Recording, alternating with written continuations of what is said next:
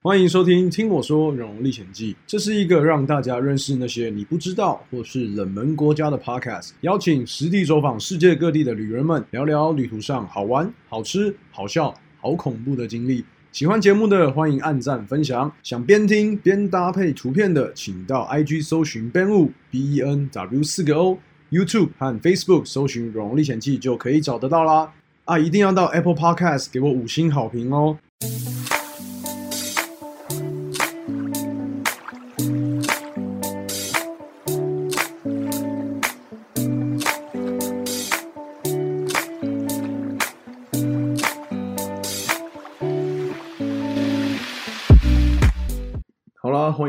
听我说《荣荣历险记》。我这边要先跟大家说，上礼拜没有更新，是因为过年时间实在是太忙了，而且我刚好都在阿公家，就回到云林啊，然后都没有时间录音，加上我也没有带麦克风回去，所以就只能先暂停了。没关系，这个礼拜呢，我们就继续来讲。上礼拜讲到哪里？上礼拜好像讲到土瓦鲁嘛，对不对？那这一集呢，就来聊聊剩下的土瓦鲁。我们上一集有聊到，基本上。该讲的大部分都讲完了，但这一集哈，我来讲一些我在书里面跟影片中没有拍到的。这个呢，我们就先从树开始讲起好了。因为上一集有讲到嘛，其实土瓦鲁它的土壤，应该说它根本就不是土壤，它没有土壤，整颗岛都是由那个珊瑚礁，然后死掉的珊瑚礁堆积而成的一块岛屿——珊瑚礁岛。所以在那边土壤是非常珍贵的。那第一点呢，就是我们的技术团他们其实非常的辛苦。我那个时候在。第二部影片的时候，就土瓦鲁系列第二部影片，我有跑到技术团那边跟我们的技师还有团长好好的聊一聊，然后他带我看一下在土瓦鲁的状况是一个什么样的概念。基本上就是很多大水桶，超过二十几个大水桶，就是为了储水。这个部分上一集有跟大家说。那第二个部分就是他们必须要使用传统的堆肥的方式，因为土瓦鲁的政府是禁止化肥、化学肥料进口的，因为环境的污染的关系。所以他们就是要用非常传统的方式，先从养土开始。那其实我那个时候去的时候，我看到非常非常多的农作物，它种的其实都还不错。但是那个是技术团从无从零到有，把它全部栽种种植出来的。那种植出来那些水果跟蔬果怎么办呢？他们其实会每个礼拜都会在技术团前面，因为其实技术团呢，它很妙，它就在那个机场跑道的旁边。呃，比如说我们的机场是在东侧，那技术团就是在西侧。所以每个周末的早上呢，如果技术团那些蔬果还有多的话，他们就会有一个小农市集的概念。哦，那个时候我没有参加到，因为是我礼拜二去，礼拜四就回来了嘛。那刚刚有说要讲述，为什么要讲述呢？是因为如果你从机场一出来，一走出机场呢，你会看到一个大概三四层楼的建筑物，有点像我们的办公大楼。哎，那个就是土瓦鲁最大的建筑物，那个也是呢他们的行政中心。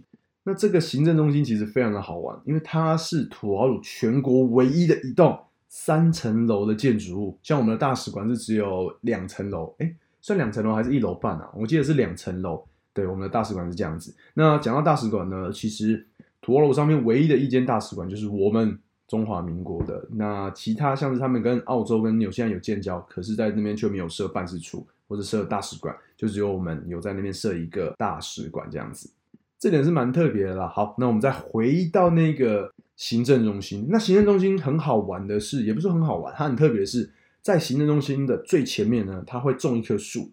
那那棵树是什么？是我们的中华民国总统，只要到那边，只要出访土瓦鲁，都会在那边种一棵树。那像我那时候去的时候，二零一八年的九月嘛，九月初，所以那棵树呢，就是小英总统在二零一七年出访土瓦鲁的时候所种下的，亲手种下的那棵树。其实我已经忘记那个匾额，就是那个上面是树，然后下面是一块匾额，上面写什么了。但是哈，我现在讲的呢，你绝对绝对没有在其他地方听过，而且这是个秘辛吧？讲出来可能没有那么好听，可是我还是要跟大家偷偷的分享一下。就是那棵树呢，基本上就是我们现在的总统会种下，因为其实我们每一任总统他都会出访我们的邦交国，那时间的话不一定。基本上每一任总统都会出访各个邦交国了，像小英总统的话是二零一七年的时候去的。那在前一任总统马英九总统的话，他是呃民国九十九年的话，就是二零一零年的时候三月，他有出访那个土瓦鲁。我才记得那个旅行的话，那一趟旅行叫做太夷之旅，就是跟太平洋邦交国的友谊之旅。那陈水扁总统的话，他就是在二零零五年的时候有去过一次图瓦鲁哦，大概就是这样子。那我这边要问大家的一个问题是：如果今天这位总统卸任，比如说马英九总统卸任，然后来了一位新的总统，就是我们的小英总统，那这样子的话怎么办？那棵树该怎么把它处置呢？我跟大家说哈，这个答案呢就是他会把那一棵树卸任者卸任总统的树移到后面，移到那个政治中心的后面，然后呢，新的那一个就等待。我们的小英总统去把它栽种下去。那因为那个地方只适合种一棵树，就是要告诉大家，我们跟土瓦鲁的关系是有多么的好。好，那现在大家应该有一个画面，然后也知道那棵树的用意是什么了。结果 Eric 呢，他就带我到政治中心后面去晃晃。然后这时候呢，他就指着两棵树跟我说：“哎，你知道左边那棵是我们之前的马前总统所栽种下去的，那右边的话就是陈前总统陈水扁总统。”然后我们那个时候就帮忙把这两棵树，一棵一棵慢慢移嘛，对，因为任期其实也蛮长的，所以那个小树呢种下去是小树苗，像小英总统去的时候就是两年而已，所以就是那个树还小小的，但是马前总统跟陈前总统就非常大。可是哈，我发现我那时候看的时候，因为它那一区刚好在施工，然后那两棵树在那个施工范围里面，所以我就看到那个马前总统的树呢被拦腰斩断。我只能说，哦，被搬到后面的树就是比较不会被人家重视嘛。谁管你的前总统，然后是谁？反正现任总统来，这才是做面子最重要的地方。再加上刚好那两棵树被划入了那个施工区，所以也只能这样子了。所以这就是一个小小的趣闻，跟大家说，你在其他地方绝对听不到。那讲到树，哈，还有另外一棵树，其实非常的重要，就是啊。你顺着唯一的那条道路呢，离开了政治中心以后，就是那栋三层楼，唯一一栋三层楼的建筑物。然后左手边那条路往左手边看，你会看到一间蛮大的饭店。这个算是在土瓦鲁地区最大的一间饭店，叫做福纳夫提 Lagoon Hotel，如果我没记错的话。然后你就把车停在他们的停车场，因为没有什么车嘛，所以我那时候骑的就是不是 Old Bike。而是从大使馆借来的脚踏车，然后我就把脚踏车停在那边，因为我们那个时候其实，在 Eric 介绍这个整个福纳夫提的时候，他有跟我说，如果你没事，你就来这边找一棵椰子树，比较高大、比较长长细细的那棵椰子树呢，其实就是英国女王曾经在一九八二年来到土瓦鲁的时候亲手种下去的那棵树，所以算一算也将近四十年的历史到今天。那其实哈，为什么英国女王会来到土瓦鲁，是因为在一九七八年之前呢，土瓦鲁还是英国的殖民地。那现在讲到这个历史的部分哦，我们必须要把土瓦鲁跟基里巴斯一起谈，因为早在一八七七年的时候，英国其实就控制了这些太平洋的岛屿。那那个时候的土瓦鲁叫什么名字？它不叫土瓦鲁哦，它叫爱丽丝群岛。那英国政府呢，就把这个爱丽丝小岛、爱丽丝群岛。交给了附近的吉尔伯特群岛所共同管理。那这个吉尔伯特群岛呢，就是现在我们所知道的基里巴斯。所以在那个时候啊，十九世纪初期的时候，十九世纪末期的时候，这两个岛屿算是同一个国家。那其实这个状况一直到一直到什么时候？一直到了一九七一年的时候呢，这个爱丽丝群岛呢提出要求，希望和吉尔伯特群岛分离。那因为其实这两个地方，他们文化还是有差异的，然后语言也是都不太一样。然后呢，最终在一九七八年的十月一号呢，土瓦鲁宣布独立。然后我们中华民国在一九七九年的时候，就马上跟土瓦鲁建立了外交关系。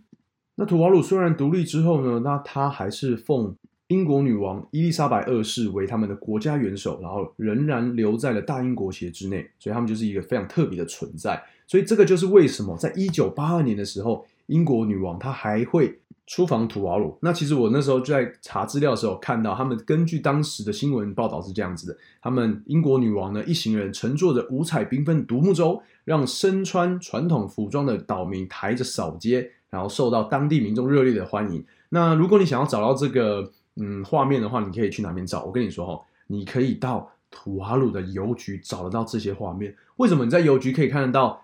岛民抬着英国女王伊丽莎白二世，然后将扫街拜票，不是扫街拜票，扫街接受大家的爱戴呢？是因为在土瓦鲁的邮局当中，你可以找到各式各样不同题材、跟时事有相关，或者跟历史有相关，甚至跟电影有相关的邮票。哎，接下来就是我的天堂了，因为我那个时候在土瓦鲁邮局呢，一待待了大概超过两个多小时，因为我在里面出不来。我原因就是因为里面的邮票太好买了。如果你大家还记得我，不管是写文章或者在书里面有提到，甚至在影片的时候，我都有说，如果你想得到什么题材，不管是音乐相关的，像我在里面就找到玛丽莲梦露的邮票，然后猫王 Elvis Presley 的邮票也有，那我们中华民国的总统也有。可是我那时候比较可惜，我只找到最后一张是有陈水扁的那个陈前总统他的肖像，跟当时他们在二零零四年、二零零五年所发行的那个总理的照片放在那个上面，然后上面写的是什么？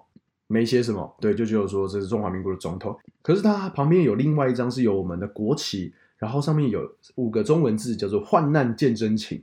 然后那一张是在二零零四年的九月十九号发行的，就等于是说建交二十五周年所庆祝的。那其实这些邮票都不会很贵啦，像我刚刚讲这个“患难见真情”的邮票呢，是五块澳币哦。对，土瓦鲁都是用澳币。土瓦鲁呢，基里巴斯这两个国家，还有再加上诺鲁，下个礼拜会讲的诺鲁，这三个国家。都是使用澳币，对他们没有自己发行的那个货币。其实有土瓦鲁，它在一九九四年的时候有发行一款硬币，那我也有收集到啊。那个硬币其实非常有南洋风情，它上面是什么图案？有螃蟹啊，然后有海豚，那还有什么？还有就是海龟。我觉得这个是非常可爱的一组硬币，所以你去到那个土瓦鲁哈，你一定要去收集他们的那个硬币。大概四个一组吧。那你要去哪边换？其实很简单，你就拿你的澳币，然后去当地的小商店、他们的超级市场买东西。有时候他们就会找那个土澳的硬币给你，因为那个币值的话是跟澳币是一模一样的，一比一，就是一比二十这样子。一块澳币二十块台币，真的非常有纪念价值啊！因为他们好像只有在一九九四年有委托澳洲来印制这一套的那个硬币。那接下来就没有了，接下来就是完全使用澳币了。所以如果你去的话，真的好好的收藏啊，不要像我一样，我现在完全找不到我那一组一组四个的那个硬币，我不知道把它收到哪边去了。所以之后可能再看看，如果要去的话，因为去一趟真的太辛苦了。我刚刚在查资料的时候有查到，就是一九八二年是英国女王来出访土瓦鲁嘛。那刚好在二零一二年的时候是女王登基六十周年的庆祝活动，那这个时候呢，王室的成员就必须要周游列国。我这边看到，真的他们超忙的。你看，比如说女王伊丽莎白二世跟菲利普亲王就留在英国，那哈利王子呢，他要负责出访贝里斯，就是我们的邦交国，在中美洲的那个邦交国啊，还有牙买加跟巴哈马。那 Andrew 安德鲁王子将访问印度，再是查尔斯王子跟卡米拉。他们要访问纽西兰、澳洲、加拿大跟巴布亚新几内亚，哦，这个跨度也是非常大的。那负责土瓦鲁的是谁呢？就是大家非常熟知的威廉王子跟凯特王妃。他们要负责走访马来西亚、新加坡、所罗门群岛跟土瓦鲁这四个岛国。所以啊，邮局算是你跑到土瓦鲁一定要去的景点。而且邮局里面不光只是卖邮票，当然还可以寄明信片吧。像我那时候就抽了一二三四五六六张的明信片啊，非常可爱的明信片。那邮费的话，我已经忘记了。那总之呢，他们的邮局除了有卖邮票之外，他们其实里面哈有点像怎么讲？有点像杂货店，你知道吗？因为你一进去，你会发现那个邮票就是基本上就是用它非常大的一个玻璃柜，然后在墙壁上有四呃四到六面左右。但是哈，如果你往另外一个方向看，柜台那边其实中间有一个大桌子，那些桌子上面放的都是一些什么呃小朋友的文具啊，或者是一些绘本。跟图书这样子，书有一些，然后铅笔非常多，剩下的就是一些民生用品，像是有什么收音机啊、电池啊，基本上你在邮局里面都看得到。那我们那时候看到最特别的邮票，除了刚刚前面说的玛丽莲梦露跟那个 Elvis Presley 猫王之外，我还有看到一个就是川普的那个邮票，而且那川普的邮票是一套的。那他有谁？有川普，然后川普的老婆跟。奥巴马跟 Michelle Obama 他们几个人站在一起所拍照的那个画面，就是在二零一六年那个川普当选总统的时候所拍摄的一张照片，是登基大典，所以你在那边里面找到。好，我记得还有一个电影是 Star Trek 星际争霸战的邮票，在那边也是出一个限量版的。那为什么土瓦鲁的邮票会这么的有名？应该说这么的奇葩呢？什么东西都印，这是因为哈，光这个邮票的收入可以占整个土瓦鲁的年均 GDP 的百分之。十五到二十趴，然后这些邮票都是委托澳洲印制的，所以你就知道这边这个邮票在 GDP 上面的贡献有多大。像我过去呢两个小时，我就花了大概两千多块台币吧，对，一个人两千多块台币，将近一百块的，超过一百块的澳币，所以对他们来说，其实还也算蛮多的哦。所以这个土瓦鲁呢的邮局就是集邮者的天堂。如果你现在在虾皮或者是在淘宝找那个土瓦鲁的邮票或是硬币的话，硬币找不到，我已经找过了。我原本想说再把那一套买回来，但是真的没有。可是呢，邮票的话就是基本上非常的贵，所以这就是为什么很多人到土瓦鲁一定会去买这个邮票收藏。那讲完邮票呢，下一个部分算是世界上的唯一的一个奇葩。这个影片呢，我当然也有讲，就是运动场。因为在土瓦鲁那个机场哈，机场跑道其实算是最直的路嘛，那上面不可能有任何一块的碎屑或者是石头，所以呢，这个场地呢就是一个非常适合运动的场地。但是你呢，你就想说嘛，不可能在体育场，不可不可能在跑道上面打球吧？可是你在土瓦鲁去做得到，因为土瓦鲁的班机实在是太少了，一个礼拜就是三班。礼拜二从斐济过去，然后礼拜四回斐济。那礼拜三呢？我记得那个时候有一班飞机是飞到基里巴斯的，所以我有记得。所以一个礼拜就是三班的飞机。那剩下时间拿来做什么？就是拿来打球啦。所以我那时候在影片里面有说嘛，土瓦鲁那个机场跑道可能一公里出头，只适合 ATR 的那种螺旋桨的小飞机。那他们这个时候，只要每天到了下午的时分，大概是两点多，太阳慢慢下山的时候，越来越多人会聚集到。跑道上面打球，而且他们会把跑道一公里多的跑道分为三个阶段，分分为三个地区。最前面呢就是打排球哦，在土豪鲁那边其实还蛮多人打排球的。然后中间那段就是打篮球或是踢足球，对。那最后面呢就是玩那个橄榄球，因为那个 rugby 呢在南太平洋岛国其实都是非常的热门的，而且他们其实很厉害。就像我之前有在影片当中讲过的，斐济他们的。橄榄球就非常非常强，甚至拿下过奥运的金牌。在二零一六年的时候，也就是因为这样，他们在二零一七年发行的那张七块钱的纸币。这个地方如果没有画面佐助，哎，不是佐助，火影忍者哦，是辅助的话，你可以去看我的影片，或者在 Facebook 的贴文，我都把这段小历史。非常奇葩的七块钱纸币介绍给大家，所以请赶快去看那部影片吧，或者去看那个贴文，我都把它放在 Facebook 上面。那现在土瓦鲁呢，也是少数几个国家，哎，这应该是唯一的吧？你可以在跑道上面打球、踢球，甚至是耍废。那因为在晚上的时候呢，那边收讯会比较好嘛，大部分的人对土瓦鲁人，他们就会躺在那个机场跑道上面，因为旁边其实有草皮，躺在旁边或躺到那个柏油路上面，然后在那边划着手机。对，耍废这个这个的感觉完全不一样。我，那个时候也有尝试了一下躺在那个机场跑道，但是他们渐渐的哈会觉得，就是说不要躺在机场跑道上面。那你可以打球，有太阳的时候可以，但是太阳下山的时候，他们还是会规劝你说就回家，然后不要躺在机场跑道上面。他们这样也比较难维护。所以看到大家都在球场上面，不是在机场跑道上面打球，那感觉现在蛮违和的，可是却非常的可爱，你知道吗？所以在土澳的两天，应该说短短四十八小时呢，看的东西算是非常非常多的。所以你问我说，那个在土澳鲁适合待几天？我觉得两天够吗？嗯，差不多。但是如果你真的想要待久一点的话，我会建议你就是搭礼拜四的班机去，然后礼拜四你看四五六日一二，总共有整整六天可以待在土瓦鲁。我觉得这个是比较好的，因为那时候我在安排行程的时候，后面的那个去诺鲁的飞机比较赶。所以我就只能只有四十八小时在图瓦鲁，比较可惜。那这边我在离开之前呢，我还遇到一件蛮好玩的事情，就是啊，我那时候在嗯在等那个飞机 check in 的时候，应该说我已经 check in 完了，然后在等飞机来的时候呢，我就在那边晃晃嘛，在机场附近晃晃，然后有一个任务就是要把我的钱换成那个图瓦鲁的硬币，就是我说的那一组四个，上面有海龟。然后有螃蟹，然后有飞鱼的那一组硬币，所以就跑了非常多间的那个杂货店。那我在走着走着的时候呢，我就看到了远远有一个大妈，她穿了一件白色的 T 恤，然后我就惊为天人。为什么会惊为天人？是因为那件白色的 T 恤呢，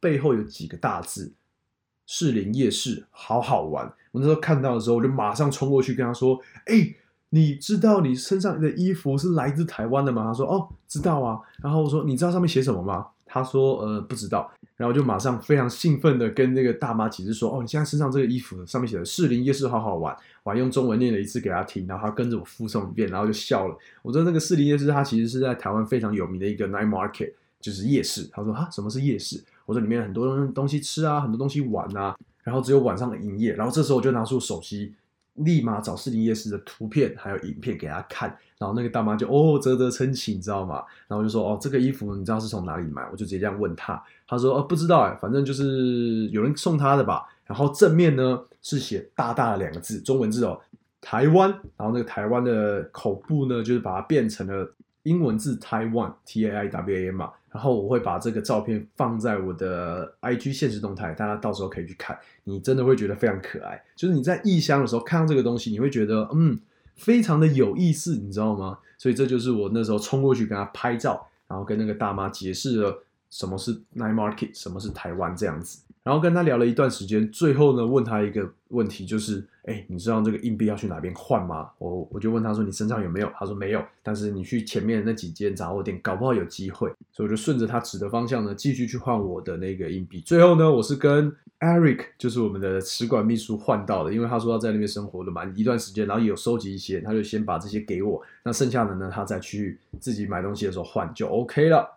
那我们现在来讲一点那个土瓦鲁的传统习俗好了，让我们先从服装开始讲起。我不知道上一集我已经忘记了有没有讲到那个我去大使馆的时候，苏大使出文从先生他这样出来的时候，他其实穿了一件花衬衫，然后戴着一个红框眼镜，非常的下趴，然后下半身穿了什么？他下半身穿的那个是苏鲁，就是有点像怎么讲？它是一条布，大概是一百五十公分乘一百公分的布料，然后穿法就是把它系在腰间，然后非常的舒服。好，真的就是因为在土澳的天气实在太热了，所以穿着那种有点像裙子的话，其实非常的凉爽。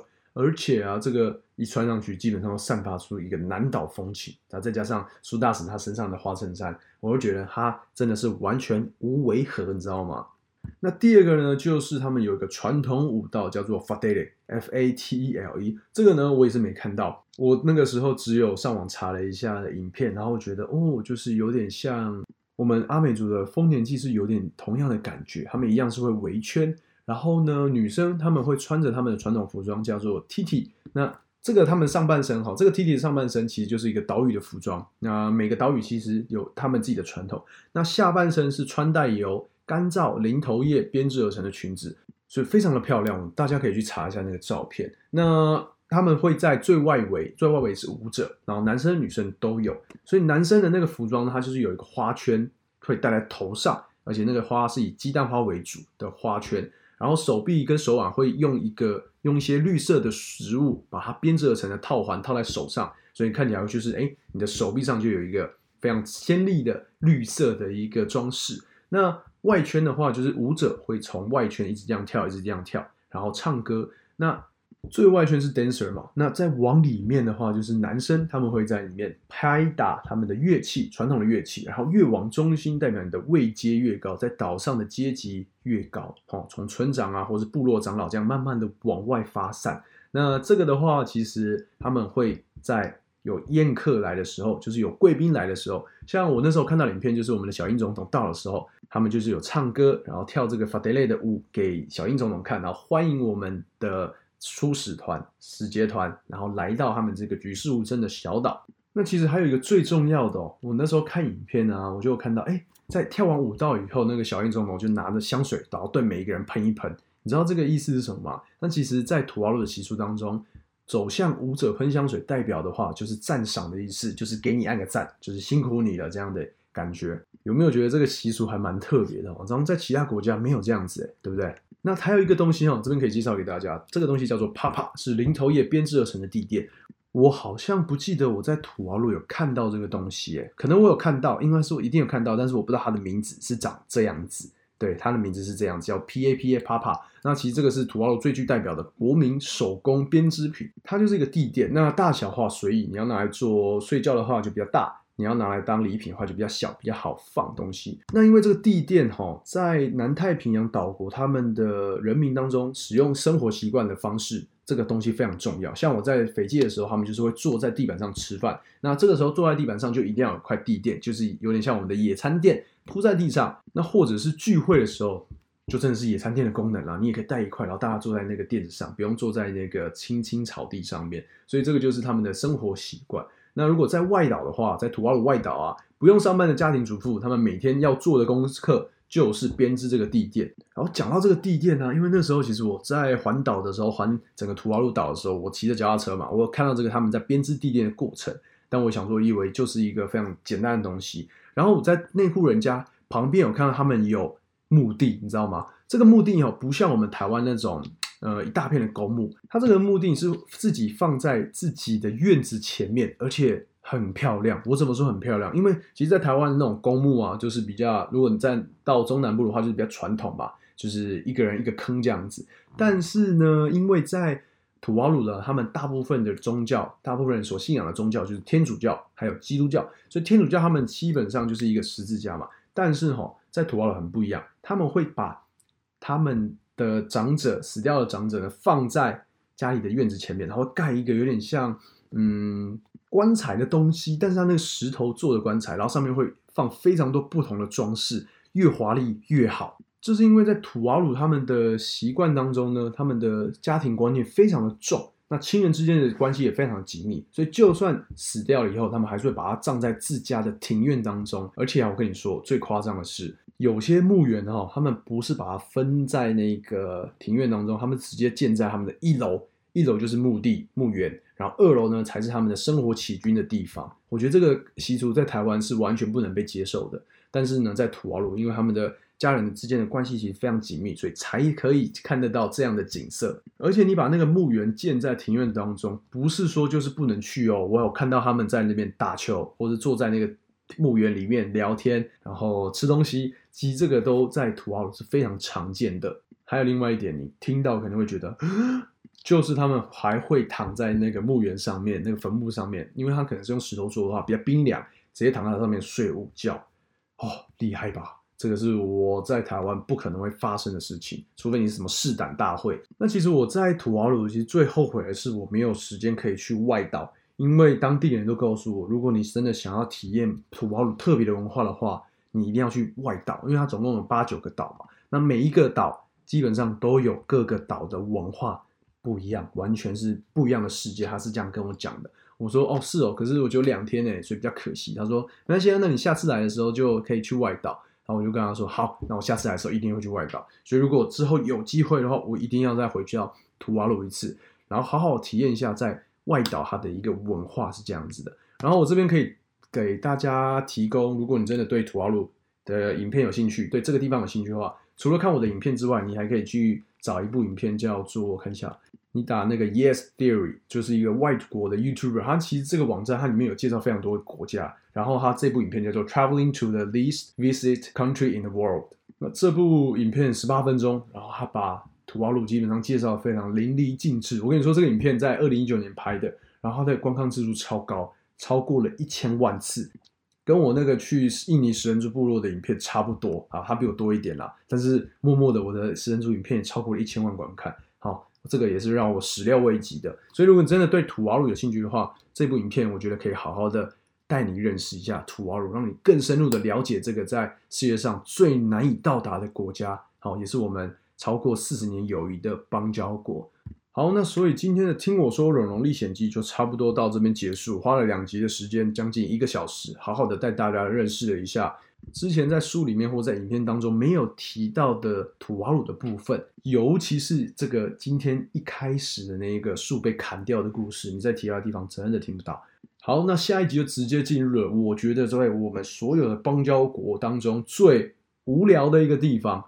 呃，真的是要讲无聊吗？我觉得是可以这样说，也应该是说我们在那边待太久了。如果待个，如果像我在土瓦鲁的两天的话是 OK 的，但我待了嗯。七天，那这个国家呢，就是传说中的诺鲁，世界上第三个小的国家，土地面积只有二十一平方公里，环岛公路绕一圈只要二十分钟的诺鲁纳鲁。所以下一个礼拜就请敬请期待我在诺鲁的游记吧。